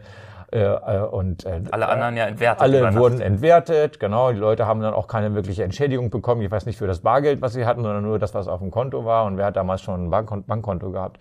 Also, also was, was da damals abgegangen ist, ist eigentlich furchtbar. Du hast dich ja selbst auch äh, mit einem Wahrsager unterhalten. Ja, genau. Bei dem war also, wahrscheinlich dann dieser Präsident sehr beliebt. Ja, weil der, weil, klar, also es gibt die Wahrsager ja auch heute noch. Ne? Mhm. Ne? Dass sie vielleicht, Aung San Suu Kyi, ich glaube nicht, dass sie äh, ihre Entscheidungen einem Wahrsager entsprechend äh, trifft. Aber äh, Wahrsager gibt es immer noch und viele Menschen gehen da auch regelmäßig hin und trauen denen auch. Und äh, es gibt halt in Yangon äh, heute Ecken, wo die Wahrsager ihre Dienste anbieten äh, und äh, da bin ich dann mal hin und habe dann also äh, dem einen Wahrsager dort äh, beauftragt, äh, mir mal aus der Hand zu lesen. Und ähm, ja, tatsächlich. Und äh, dieser Wahrsager, den habe ich dann eben auch nach, äh, nach äh, Präsident Nevin gefragt und der hat mir diese ganze Geschichte ja erzählt.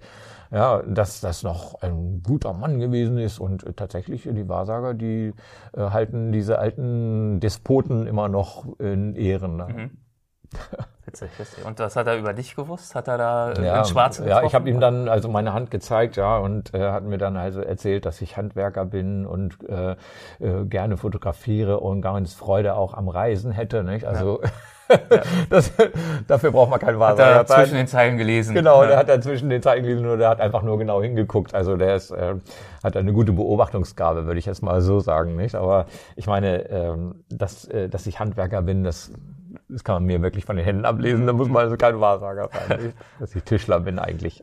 Und ähm, beim Thema Aberglaube, Schrägstrich Religion, ähm, wie sieht's da im Land aus? Ich kann mir vorstellen, von anderen südostasiatischen Ländern, die ich bereist habe, dass wahrscheinlich doch, dort auch eine Mischung ist zwischen Animismus, Buddhismus. Ja, ja genau. Also der Buddhismus ähm, äh, oder im, im Buddhismus, das habe ich auch in Thailand äh, oder in Kambodscha festgestellt, dass die Menschen, die Buddhisten dort äh, eben auch immer noch an Geister glauben. Ja. Es gibt eben auch in Thailand die Geisterhäuschen überall, ob das in, auch in Kambodscha und es ist in Myanmar auch so. Also es wird eben auch an die sogenannten Nats geglaubt. Das sind äh, Geister, Halbgötter vielleicht auch, äh, denen auch selbst in solchen buddhistischen Heiligtümern wie an der Schwedagon-Pagode eben auch ähm, geopfert wird. Mhm. Ja, das ist so. Und sie glauben auch an, an Daten, äh, ihre Geburtsdaten, also der Wochentag, an dem man geboren ist. Ähm, da gibt's also an der Schwedagon zum Beispiel verschiedene Ecken, an denen man zum Beispiel ja, beten sollte, wenn man am Dienstag geboren wurde, aber am Donnerstag oder so gibt's dann so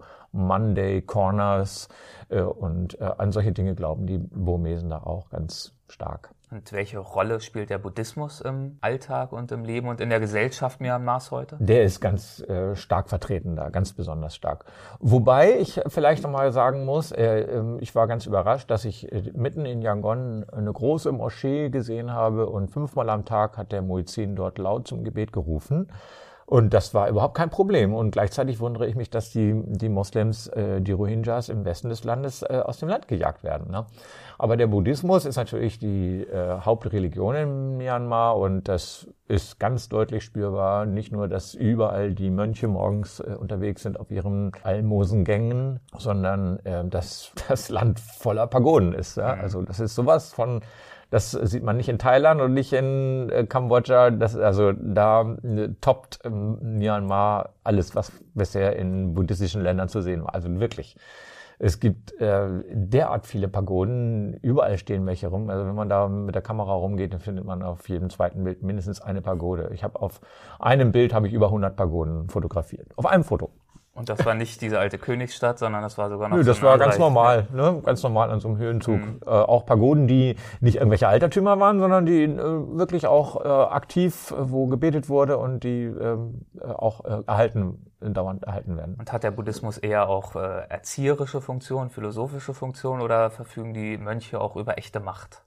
Ja, äh, also der im politischen ja, Sinne. Ja, klar. Also die äh, muss man vielleicht mal sagen. Also im Buddhismus ist es ja so, dass jeder Mann einmal in seinem Leben Mönch gewesen sein muss. Es gibt auch äh, Nonnen dort. Es gibt auch Nonnenklöster, ganz klar.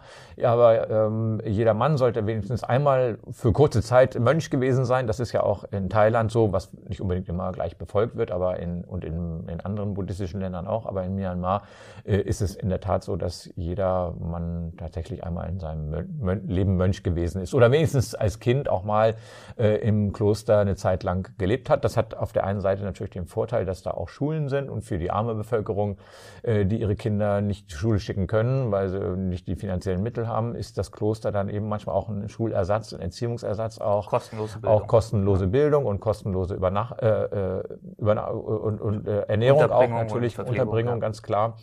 Aber ähm, Mönche haben in Myanmar durchaus auch politische Macht. Und äh, das, äh, da gibt es auch so ganz groteske Geschichten. Es hat ja äh, in, in der Geschichte in diesen 50 Jahren der Militärdiktatur immer wieder Aufstände gegeben. Das wissen wir. Äh, Aung San Suu Kyi war ja äh, auch inhaftiert oder unter, unter Arrest und es hat auch immer wieder Aufstände dagegen. Es hat ja auch Aufstände gegeben gegen diese Geldentwertung und alle anderen möglichen äh, splinigen Ideen von diesen Militärs, die ja immer beeinflusst waren von ihren Wahrsagern. Und ähm, da gab es natürlich auch immer wieder Auseinandersetzungen, wo Menschen umgekommen sind, Demonstranten oder im Gefängnis gelandet sind.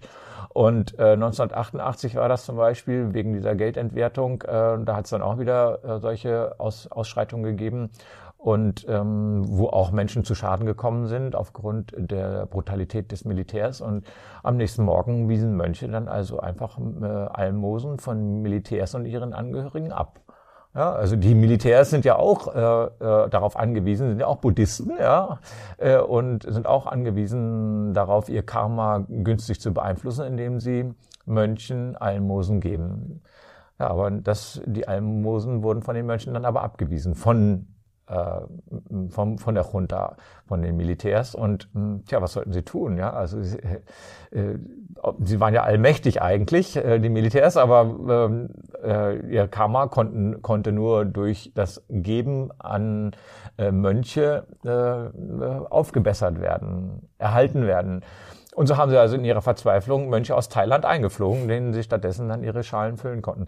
Also das, das zeigt so ein bisschen, wie viel Macht Mönche in äh, Myanmar besitzen. Und ähm, da kommt dann wieder das Negative zu tragen. Also die Mönche sind es natürlich auch, äh, die, ähm, äh, die, die das Volk gegen die Rohingyas aufwiegelt durch Hasspredigten. Ja, da gibt es also Oberhäupter ja, im, im Buddhismus in Myanmar, ähm, äh, Mönche, die sehr viel Macht haben, Mönche, die weniger Macht haben, ist klar. Und ähm, da gibt es den Waitu, glaube ich, heißt der, äh, dieser Mönch, äh, dieses Oberhaupt, der äh, ganz, ganz rechts angesiedelt ist in seinem Denken und äh, also das das Volk wirklich aufwiegelt und äh, Hasspredigten führt und äh, eben gegen die Rohingyas wettert, die gehören nicht in unser Land und die Rohingya-Thematik ist ja ähm, der Grund, warum äh, Myanmar jetzt in den letzten Jahren leider auch äh, vor allem Negativschlagzeilen äh, genau, das ist, hat genau, international. Genau, nur, nur dieses, äh, in Anführungsstrichen nur, das Vertreiben, es wird ja auch als Genozid bezeichnet, äh, das sind ja Millionen von Menschen, die aus dem Land getrieben worden sind, deren Häuser niedergebrannt, ganze Dörfer niedergebrannt wurden, die äh, Frauen wurden vergewaltigt, also das sind die furchtbarsten Dinge passiert da, passieren vielleicht immer noch, weil es ist abgeriegelt, man kann da nicht hin und selber nachschauen. Und auch äh, Journalisten, die versucht haben, in das Gebiet zu kommen, sind ja auch äh, angegriffen worden äh, und konnten nicht frei berichten. Und zum großen Teil sind eben diese Hasspredigten oder die, ist dieser Hass in der Bevölkerung eben auch durch diese Predigten der buddhistischen Mönche entstanden. Nun muss ich natürlich auch sagen, wenn man als Tourist da durchreist und hin und wieder mit Leuten über das Thema spricht, dass man immer nur so einen ganz kleinen Eindruck von, von der Volksmeinung bekommt. äh, ich kann nicht behaupten, dass das jetzt ein äh, umfass, umfassendes Bild ist. Es können noch viele andere Aspekte dazu führen, dass die Rohingyas aus dem Land getrieben werden. Aber wann immer ich äh, Buddhisten danach gefragt habe, und wenn es die nettesten, freundlichsten Leute waren, die mir absolut sympathisch waren, wenn es zu dem Thema Rohingyas ging, dann haben die alle gesagt, nee, die gehören hier nicht her. Ne? Schon bedauerlich. Das, ist bedauerlich, ist ja ein Konflikt, der dort schon seit ja. vielen, vielen Jahrhunderten, glaube ich, sogar schwelt. Ja, genau, da ist es ja nicht neu. Ne? Ja. Das, ist, also, das hat schon lange gegeben. Man hat wieder. natürlich die Hoffnung gehabt, jetzt im Zuge dieser demokratischen Öffnung, die sich seit 2011, glaube ich, ja, ja so ein bisschen abzeichnet, als die Militärs ein Stück weit der Macht abgegeben mhm. haben. 2013 haben sie auch alle politischen Gefangenen dann freigelassen. Genau, freigelassen das ist ja auch richtig. eine große Geste gewesen, wo man sehr viel Hoffnung schöpfen konnte. Eben dass das jetzt nochmal so umkippt, ist natürlich ja, ja. Äh, dann schon schade. Ne? Ja, das ist schade und eigentlich auch nicht verständlich. Ja, nicht verständlich, wirklich. Insbesondere, weil sie ja dann auch äh, Aung San Suu Kyi äh, freigelassen haben aus dem mhm. jahrelangen, ich glaube Jahrzehnte sogar langen Hausarrest. Ja und sie ja jetzt dort eine führende Rolle einnimmt und jetzt mhm. aber auch bei dieser Rohingya-Thematik wieder eine fragwürdige Ja, sie hat sich nicht Rolle geäußert. Spielt. Sie hat sich lange überhaupt nicht geäußert mhm. ja, und äh, gar keine ähm, nichts dagegen gesagt, äh, das offensichtlich sogar gebilligt, äh, dadurch, dass sie eben sich überhaupt nicht geäußert hat und sie, und erst nachdem wirklich international äh, mehrere Regierungen sie dazu aufgefordert haben, ähm, das zu unterbinden, hat sie dann tatsächlich dann irgendwann mal ähm, sich dagegen geäußert, gegen diese Vertreibung. Ich glaube, so richtig Aber, äh, nein, zugeben, das, das Ausmaß überhaupt der Katastrophe, der menschlichen Katastrophe dort, das gibt es ja bis heute nicht zu. Ja, nein, es gibt sie nicht zu. Abgesehen und, äh, davon, dass sie es auch nicht verurteilt. Wirklich. Nein, sie hat es nicht verurteilt und sie hat sich nur halbherzig dagegen geäußert. Also ähm, und ähm, ich habe einfach die Vermutung, äh, dass sie nur so eine Marionette ist, die von den Militärs mehr oder weniger eingesetzt wurde. Oder das Militär hat sich, also das ist jetzt so meine persönliche Meinung, so wie ich das sehe. Äh, diese, das ist ja auch schon ein bisschen eine Absolution dann, ne? nach dem Motto, sie, sie kann ja eh nichts äh, bewirken, weil sie gar nicht so viel Macht hat, wie wir ja. ihr zuschreiben. Ja, genau, ja. Ne? Äh, und, äh, könnte so sein, könnte aber gemixt natürlich auch sein damit, dass sie wirklich keine innere Veranlassung spürt, sich da einzusetzen. Ja, das kann natürlich auch sein. Also äh, wie gesagt, ähm, der Friedensnobelpreis, der ihr verliehen wurde, war vielleicht doch mal so Vorschusslorbeeren, die sie vielleicht gar nicht erfüllen konnte oder wollte. Ich weiß es nicht. Mhm. Es ist schwer zu sagen. Ähm, auf jeden Fall hat sie nicht so viel Macht, wie ihr doch zugesprochen wird. Ganz ja. sicher nicht, sonst ähm, de facto Regierungschefin. De facto Regierungschefin. Sie kann ja nicht Regierungschefin ja. sein, weil sie auch noch die englische Staatsbürgerschaft ja. besitzt. Ihr Ehemann, der inzwischen verstorben ist, äh, ist ja Engländer und ihre Kinder haben auch die englische Staatsbürgerschaft und leben in England. Aber sie hat eben auch die englische Staatsbürgerschaft außer der burmesischen und ähm, die Militärregierung hat äh, rechtzeitig ein Gesetz erlassen, dass es also äh, Leuten mit einer zweiten Staatsbürgerschaft äh, verbietet, Regierungschef zu sein. Deswegen ist sie eben nur außen für den Außenministerin da äh, eingesetzt und hat dann einen ihrer Gefolgsleute dann, dann davor gesetzt. Ja. Auf deiner Website beschreibst du die Burmesen als Zitat ein Volk, das trotz Unterdrückung und Ausbeutung sein liebenswürdiges Naturell erhalten hat. Ein Volk, dem der Optimismus in die Wiege gelegt wurde, das dominiert ist von einem positiven Grundrauschen, das jeden ansteckt und jeden Besucher tief berührt. Stehst du seit deinen letzten Reisen in Kontakt mit anderen Reisenden oder auch mit Journalisten oder mit Einheimischen? Hast du ein Gefühl dafür, wie sich dieses positive Grundrauschen heute verhält? Ist das genauso uneingeschränkt noch da? Das ist noch da, auf jeden Fall. Also ich habe ähm, auf dieser Reise ja ähm, einige ähm, Dolmetscher in Anspruch nehmen müssen, weil ich in Gebieten war, wo kein Englisch gesprochen wird und wo ich halt mehr über das Leben der Menschen erfahren wollte. Es sind drei Dolmetscher, mit denen ich da, ähm, mit zweien stehe ich immer noch in Kontakt. Und ähm, ja, die, mit denen mail ich hin und wieder positiven Grundrauschen, wovon ich gesprochen habe oder wenn ich da in meinem Text spreche, das, äh, das habe ich auf jeden Fall deshalb geschrieben, weil, äh, weil ich, äh, wann immer ich mit Burmesen in Kontakt getreten bin, die Leute einfach so äh, extrem freundlich, nett waren, obwohl ich gemerkt habe, die Leute stehen in einer finanziell schlechten Situation, wirtschaftlich geht's denen nicht gut, wenn ich deren Häuser gesehen habe, wenn ich deren ähm, Umfeld gesehen habe. Und trotzdem trotzdem haben die, ähm, äh, waren die extrem offen zu mir, haben keinen, ähm, nicht ständig irgendwas verkaufen wollen oder versucht, ähm, äh, irgendwelche ja, die, äh, so ein Neidverhalten vielleicht, weil ich nun einfach mehr Geld habe, äh, äh nicht an den Tag gelegt. Also das, äh, die, die waren einfach sehr äh, offen und freundlich zu mir und extrem hilfsbereit, wie ich das in kaum einem anderen Land äh, erlebt habe. Und deshalb äh, spreche ich von diesem positiven Grundrauschen, was die Leute einfach in ihnen steckt und was sich auch durch schwierige Lebensbedingungen nicht äh, austreiben lassen. Und wie sollten sich Reisende deiner Meinung nach verhalten? Ist die aktuelle Situation ein Anlass, da jetzt zum Boykott aufzurufen, um die Militärregierung ja, nicht noch zu unterstützen? Ja, das ist echt schwer. Ne? Also ähm, das Soll ist schwer. Lieber den Kontakt suchen ne? und dadurch ja, auch einen kulturellen Austausch und dadurch vielleicht die demokratischen Kräfte ein genau. Stück weit beflügeln. Was ähm, ist da, wie soll man darüber denken? Also ich bin der Meinung, was das angeht, äh, dass, dass da jeder seine, natürlich seine eigene Entscheidung treffen muss. Und es ist wirklich ein zwiespältiges Thema. Frank, schauen wir uns die Türkei an. Mhm. Äh, da gab es ja durchaus einen hammerharten Boykott der deutschen Touristen, die von heute auf morgen nach dem Militärputsch da nicht mehr hingereist sind. Aber inzwischen sind die Zahlen wieder da, wo sie vorher oder nähern sich schon wieder da an dem an. Also äh, Moral spielt bei unsere, uns deutschen Touristen äh, eine wichtige Rolle, wo wir hinreisen und welches Land wir jetzt erstmal meiden. Äh, und das ist mit Myanmar auch so. Also seitdem äh, Meldungen in den Medien, was jetzt äh, die Vertreibung der Rohingyas angeht, sind die äh, Besuchszahlen extrem runtergegangen, jedenfalls von den Deutschen. Äh, das habe ich äh, erfahren durch andere Touristen, die mich bei Vorträgen darüber unterrichtet haben, dass inzwischen überall freie Hotels sind und man kein Problem hat, ein Zimmer zu bekommen. Und wenn ich jetzt gefragt werde, was du mich fragst, was ich denn empfehle, äh, dann gerate ich in einen gewissen Zwiespalt. Auf der einen Seite äh, empfehle ich eigentlich oder ich würde so handeln, ich würde trotzdem hinreisen äh, und würde mein Geld da ausgeben, wo es dem Volk hilft. Ja, ich würde dann eben versuchen, keine Reise zu buchen bei einem großen Reiseveranstalter, weil ich eben weiß, ein Großteil des Geldes fließt wieder zurück ähm, äh, sondern würde äh, lediglich ein Ticket kaufen, würde nach Yangon fahren, würde den nächsten Taxifahrer mein Geld geben, ihn bitten, mich da und dahin zu kutschieren.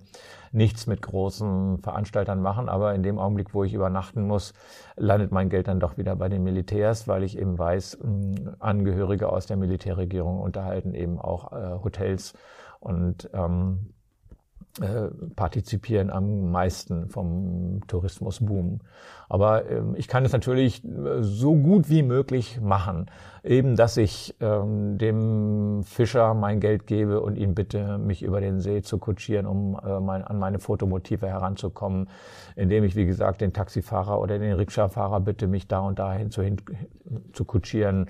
Ne, indem ich an der Straße esse bei der Mutti, die da einfach äh, eine Suppe äh, für die Passanten herrichtet und so weiter und so fort. Also man kann schon sein Geld da ausgeben, wo es hingehört und wo es den einfachen Menschen hilft. Letztendlich aber übernachten, wie gesagt, ähm, das hilft dem Militär. So lange, also es gibt in, äh, in Yangon inzwischen, das habe ich erfahren, auch ähm, Couchsurfing-Möglichkeiten. Da äh, haben so einige sich in, im Internet äh, angeboten und das Militär, die, die sind nicht so gut vernetzt wie die Chinesen. Also sie können das nicht, ähm, nicht unterbinden, dass sich solche Dinge entwickeln. Auch in Bagan ist das inzwischen möglich, dass man bei Privatleuten übernachten kann, ohne dass es äh, die Polizei mitbekommt weil es einfach zu anonym ist und zu schwierig ist für die äh, Regierung, äh, das alles zu kontrollieren. Aber äh, mal angenommen, man kommt in einer Kleinstadt oder in einem Dorf vorbei und äh, es dämmert und man fragt den nächsten Bauern, ob man bei ihm übernachten kann und der, man tut das, der, der kriegt am nächsten Tag wirklich Ärger, mhm. weil er eben keine Lizenz hat, weil die Polizei das in so einem Dorf natürlich sofort mitkriegt, wenn da ein Tourist bei dem übernachtet hat. Also so weit wie möglich auf eigene Faust aufbrechen. Ja, genau. Das ist ja auch das, das was du gemacht empfehlen. hast. Du ja, bist ja genau. selber auch in einige sehr abgelegene Gebiete ja, gereist, wo ja. es auch wirklich mühsam war hinzukommen. Mhm. Kannst du für so ein Gebiet mal ein Beispiel geben, wo du dort unterwegs warst? Ja, also ich, äh, ich natürlich ist es sehr eingeschränkt für mich mit dem Rollstuhl mhm. äh, in unwegsames Gebiet zu kommen, aber mein Wunsch war es dann schon ähm, ins Gebiet der Chin. Äh, die Chin ist eine der, einer der Minderheiten in Myanmar im, im Westen des Landes. Äh, nördlich de, des Gebietes der Rohingyas im Rakhine State. Also da gibt es dann eben, nördlich davon liegt der Chin State und die Chin, das ist auch eine von den Minderheiten, vielen Minderheiten. Die haben eine eigene Sprache, eine eigene Kultur und haben wenig mit dem Burmesen zu tun. Und ähm, man kann dorthin reisen inzwischen. Es war auch eine Zeit lang äh, gesperrt, das Gebiet. Und da bin ich natürlich dann schon äh, das sehr unwegsam gewesen. Das hängt auch damit zusammen, dass äh, China, also da, dass die, äh, das, äh, da geht's nicht nach China. Ja? Äh, und äh, wenn man durch diese Länder rund um China reist, ob das jetzt ähm, Laos ist, ob das Kambodscha ist oder eben auch Myanmar, merkt man, dass China einen unglaublichen Rohstoffhunger hat. Äh, die bauen in diese Länder große, breite Straßen, um mit ihren LKWs die Rohstoffe rauszuziehen. Aus Laos, aus Kambodscha, aus Thailand, aus Vietnam und eben auch aus Myanmar. Und das, das, wenn man dann mal diese Straßen, diese Hauptverkehrsstraßen verlässt und links, rechts abbiegt, dann landet man ruckzuck auf irgendwelchen Schotterpisten. Äh, äh, man muss Flüsse, Flüsse durchqueren. Genau, es gibt keine Brücken, weil es weil keiner da ist, der eine Brücke baut äh, und man eben diese, diese Flüsse nur durchqueren kann, entweder in der Trockenzeit nur oder wenn mehr Wasser ist, dann eben mit Hilfe von Allradfahrzeugen, Jeeps oder auf irgendwelchen verschlungenen Wegen, die nur die Einheimischen kennen, über flachere äh, Gebiete in dem Fluss. Also da muss man auch bezahlen dafür. Ne? Also da, da gibt es dann Leute, die sagen, ich kann, ich kann dir sagen, wo du da durchkommst, aber nur, wenn du hier was bezahlst. Ne? ist klar. Warum auch nicht? Ne? Würde ich auch so machen da.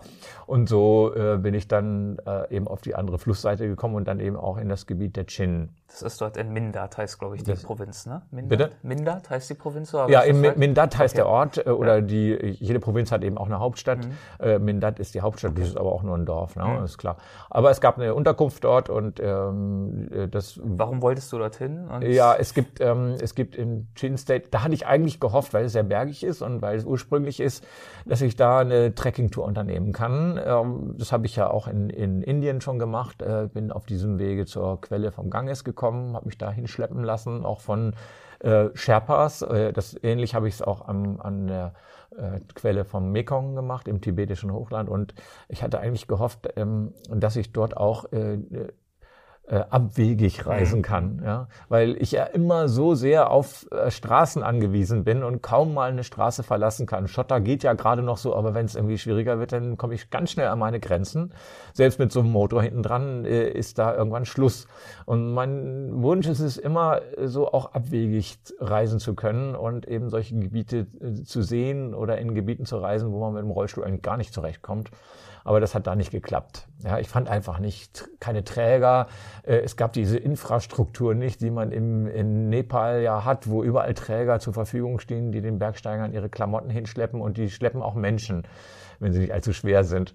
Äh, Und das ist in Indien äh, und in Indien so und das ist in in, in, im tibetischen Hochland so äh, und ähm, aber nicht in Myanmar und nicht in Mindat und nicht in dem, im Chin State und äh, ich ich, ich habe es nicht hingekriegt und äh, so äh, ich war mit meinem Freund unterwegs mit einer Agenda aus Indien äh, da äh, und äh, dann hat er eben diese Trekking Tour unternommen und ich ähm, bin dann eben nur so weit gerollt wie befestigte Wege es mir gerade erlaubt haben und dann war irgendwann in so einem Dorf Schluss Aber du hast ja trotzdem einige interessante Einblicke bekommen habe ich dann in das trotzdem. Leben dort. Ja. Genau. Ja, also ich äh, habe dann eben mir auch einen Dolmetscher engagieren müssen, weil die Chin natürlich eine Sprache sprechen, die ich nicht kenne und da gibt's also null Kommunikation. Äh, auch mit Sprach-Apps auf dem Handy war das dann nicht mehr möglich, was ja in, in, in China ganz gut funktioniert, aber da geht's dann auch nicht. Und so habe ich dann eben einen Dolmetscher gebraucht, äh, der äh, mich dann eben in diesem Dorf bekannt gemacht hat und der halt den Dorfleuten gesagt hat, dass ich Besucher bin und mich für die Kultur interessiere. Und ähm, dann haben die mich eingeladen in ihre Häuser. Ich wurde dann ganz locker da mal eben fünf Meter hochgeschleppt in so ein Stelzen-. Genau, in so ein Stelzenhaus und Pfahlbauten. Die wohnen ja in, das fand ich auch total interessant, ja, also ganze Familienclans, 30, 40 Leute, fünf Meter über dem äh, Boden äh, auf Stelzen in einem Haus. Ja, das ist dann eine riesige Plattform. Äh, Und wenn eine neue Familie äh, gegründet wird, dann wird eben angebaut. Äh, Und Zentrum ist ein riesiger Raum mit Feuerstelle, so, wo das gemeinsame Leben stattfindet. Und ähm, trotzdem hat jede Kleinfamilie, auch wenn es nur ähm, Mutter, Vater, Kind ist, äh, ihre eigene Wohnung, äh, wo sie sich dann die Tür zumachen können, rundum, außen äh, und dann für sich dann auch sein können. Aber Wohnung heißt wahrscheinlich trotzdem simpelste Verhältnisse. Ja, natürlich, klar, simpelste Verhältnisse, aber äh, ich will jetzt nicht sagen äh, von Armut geprägt, sondern eben de der Landschaft oder dem äh, dem, der Umgebung entsprechend äh, okay. Sinnvoll angepasst. Sinnvoll angepasst. Sie haben alles, was sie zum Leben brauchen. Niemand muss da hungern. Sie haben, also sie haben da ihre Landwirtschaft und äh, haben alles, was sie zum Leben brauchen. Sie haben, äh, sie können eben auf Jagd gehen und haben äh, in der rund um ihr Wild, was sie jagen können und haben auch äh, Haustiere unter dem Haus. Also ich kann jetzt nicht behaupten, nur weil da jetzt kein Fernseher und kein WLAN war, dass das die Leute arm waren oder was. Ganz bestimmt nicht. Ne? Sie waren, haben entsprechend äh, leben können dort und äh, ihnen hat, an nichts, hat es an nichts gefehlt.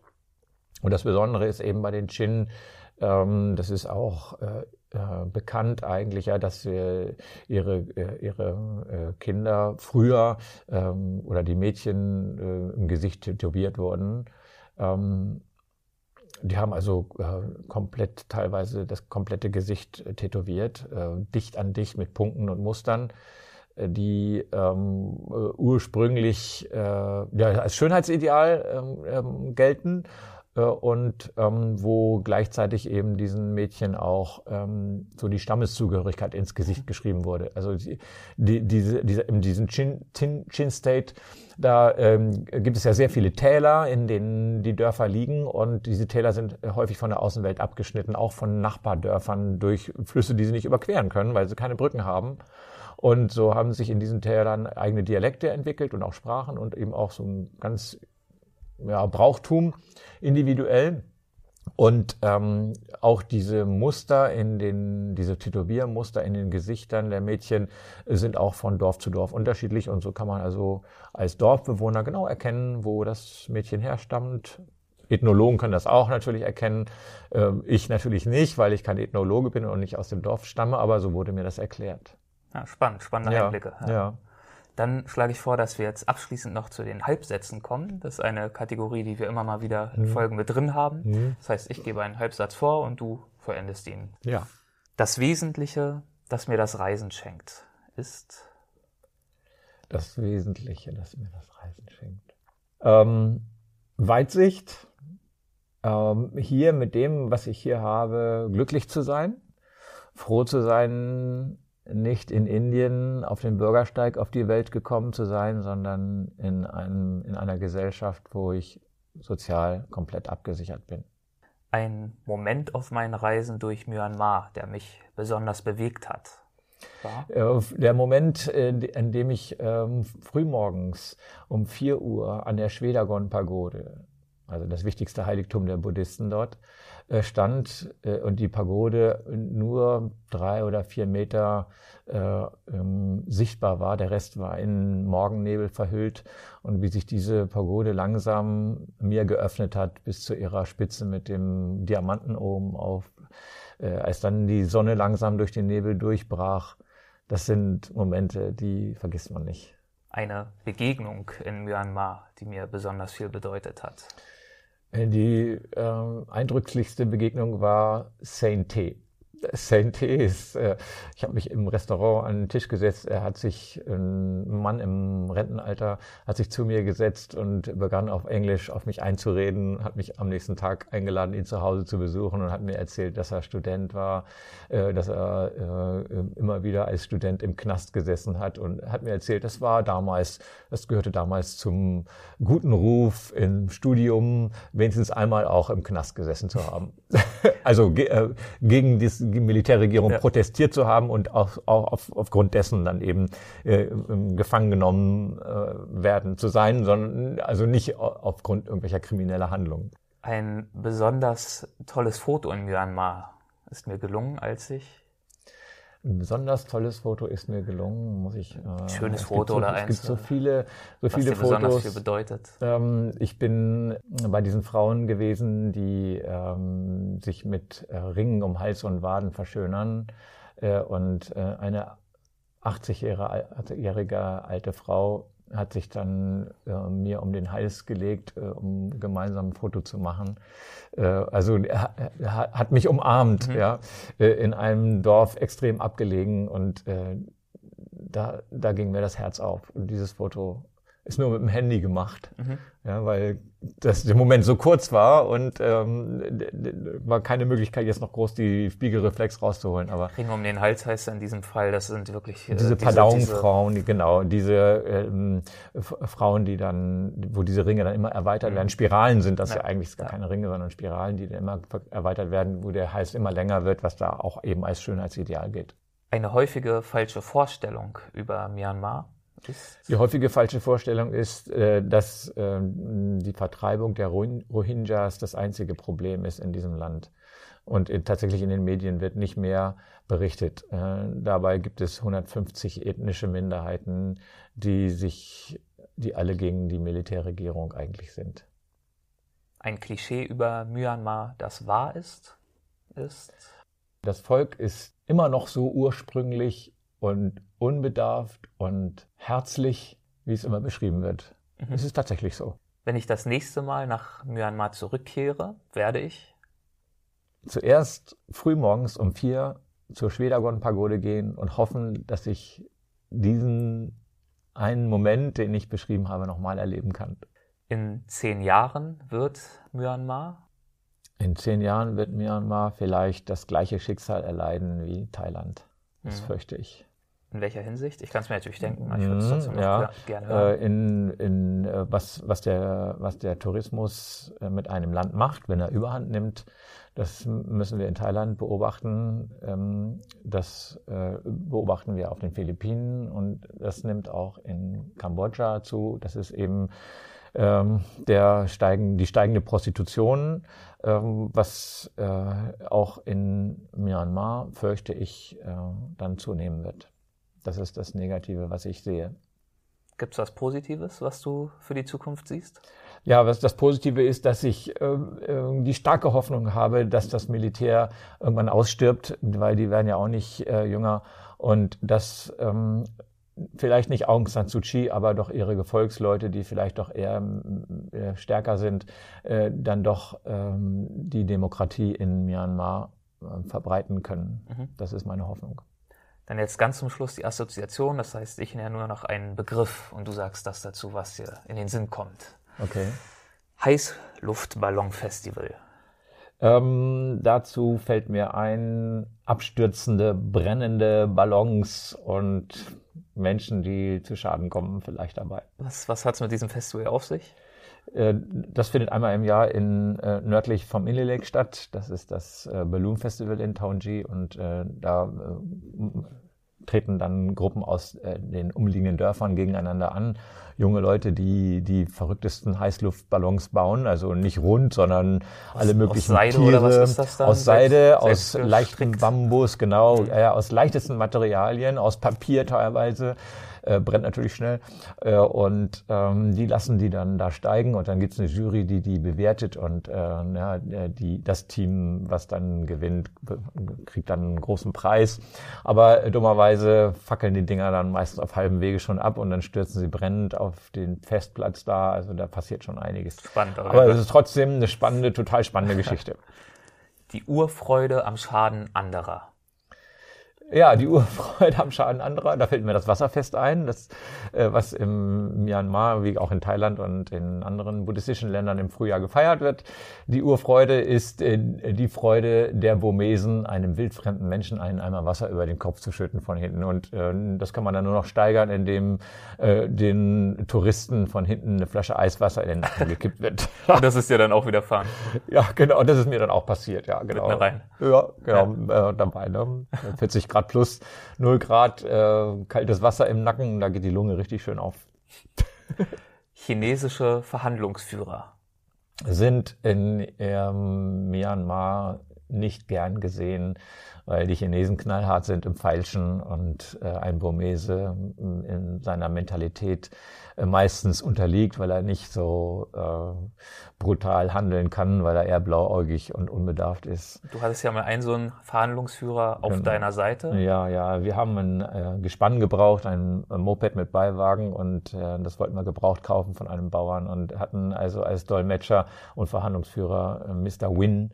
Mr. Win war Chinese, das haben wir auch nicht so richtig richtig ähm, vorher realisiert und Chinesen sind halt äh, knallhart im Feilschen und ein Burmese unterliegt ah, in der Regel bei Preisverhandlungen mit Chinesen und so hatten wir dann also mit Mr. Win auf unserer Seite äh, genau den richtigen Mann. Mit dem Ergebnis? Mit dem Ergebnis, dass er das Gespann mit äh, äh Inspektion und Beiwagen und allen drum und dran auf 150 Dollar runtergedrückt hat und der äh, arme Bauer mir am Ende dann derart leid tat und ich hatte ein so schlechtes Gewissen während der ganzen Reise. Mein Freund, mit dem ich dann ja unterwegs war, hat ja dieses Gespann gebraucht, um mich zu begleiten, weil ich bin ja motorisiert und er nun nicht.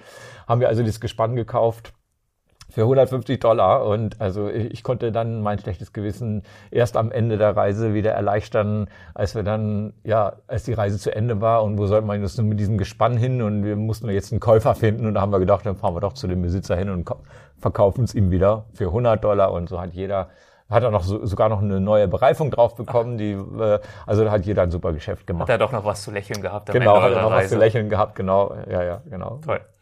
Vorletzter Begriff Vorbilder.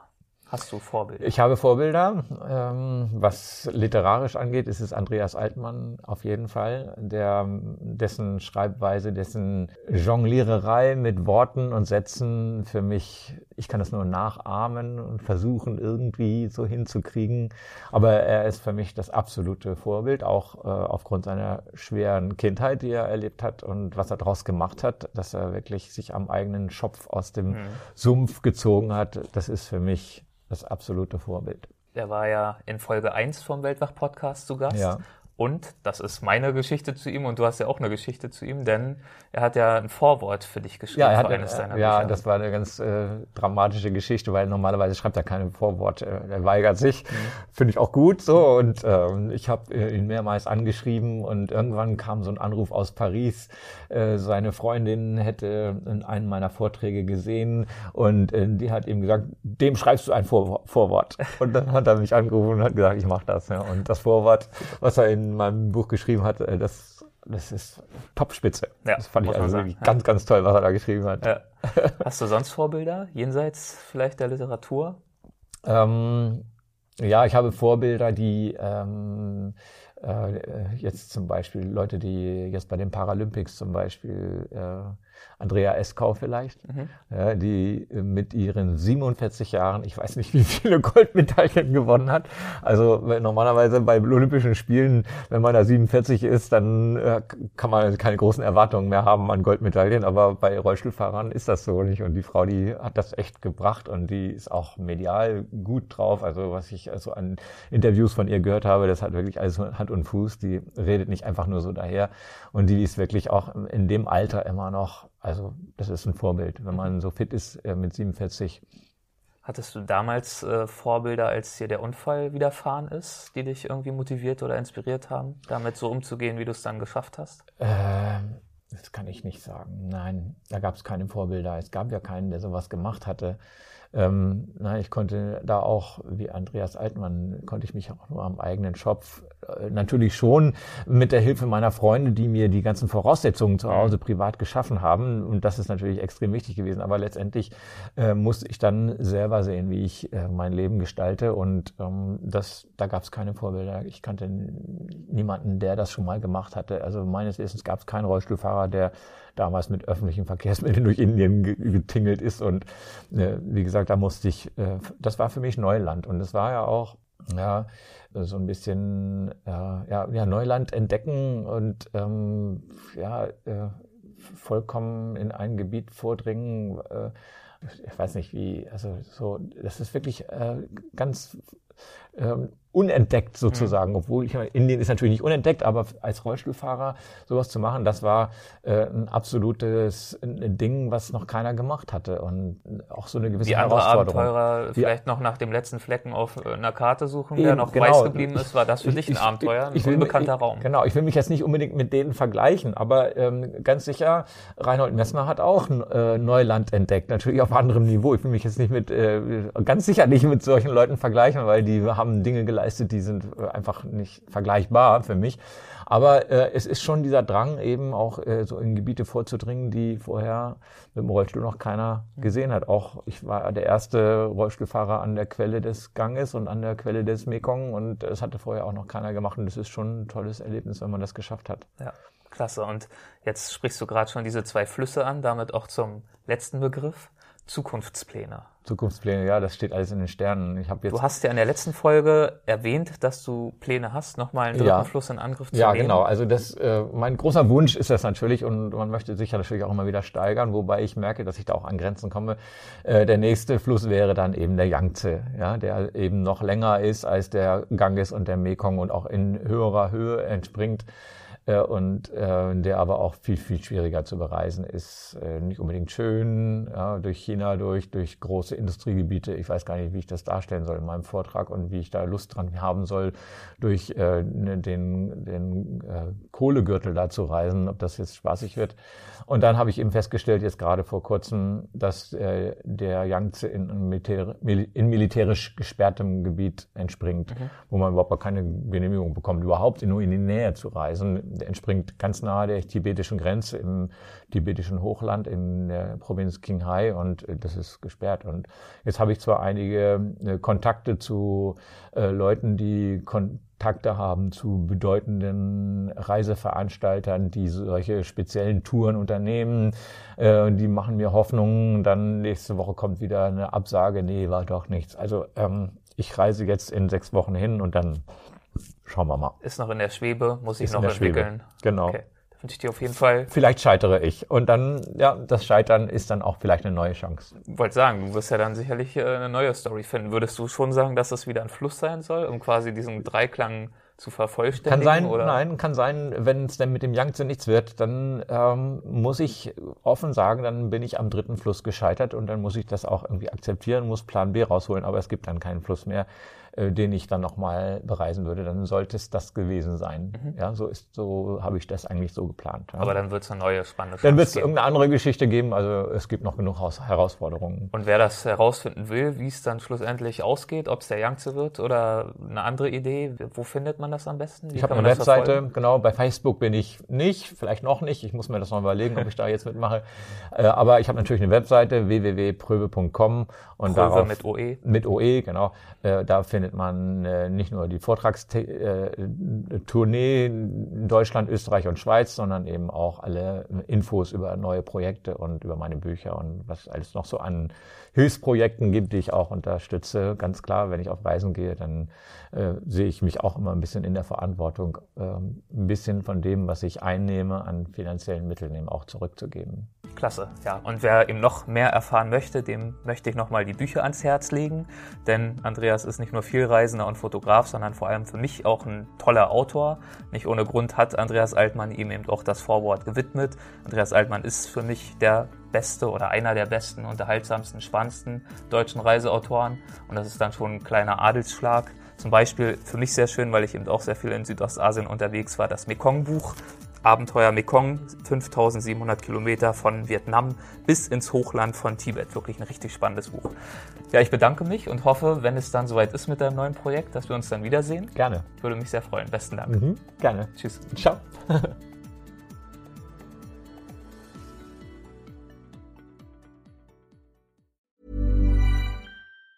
Planning for your next trip? Elevate your travel style with Quince. Quince has all the jet setting essentials you'll want for your next getaway, like European linen, premium luggage options, buttery soft Italian leather bags, and so much more. And it's all priced at 50 to 80% less than similar brands. Plus, Quince only works with factories that use safe and ethical manufacturing practices. Pack your bags with high-quality essentials you'll be wearing for vacations to come with Quince. Go to quince.com slash trip for free shipping and 365-day returns.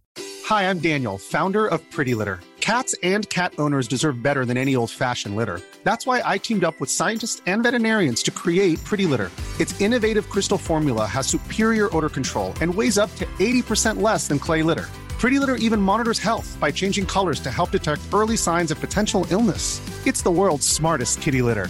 Go to prettylitter.com and use code ACAST for 20% off your first order and a free cat toy. Terms and conditions apply. See site for details.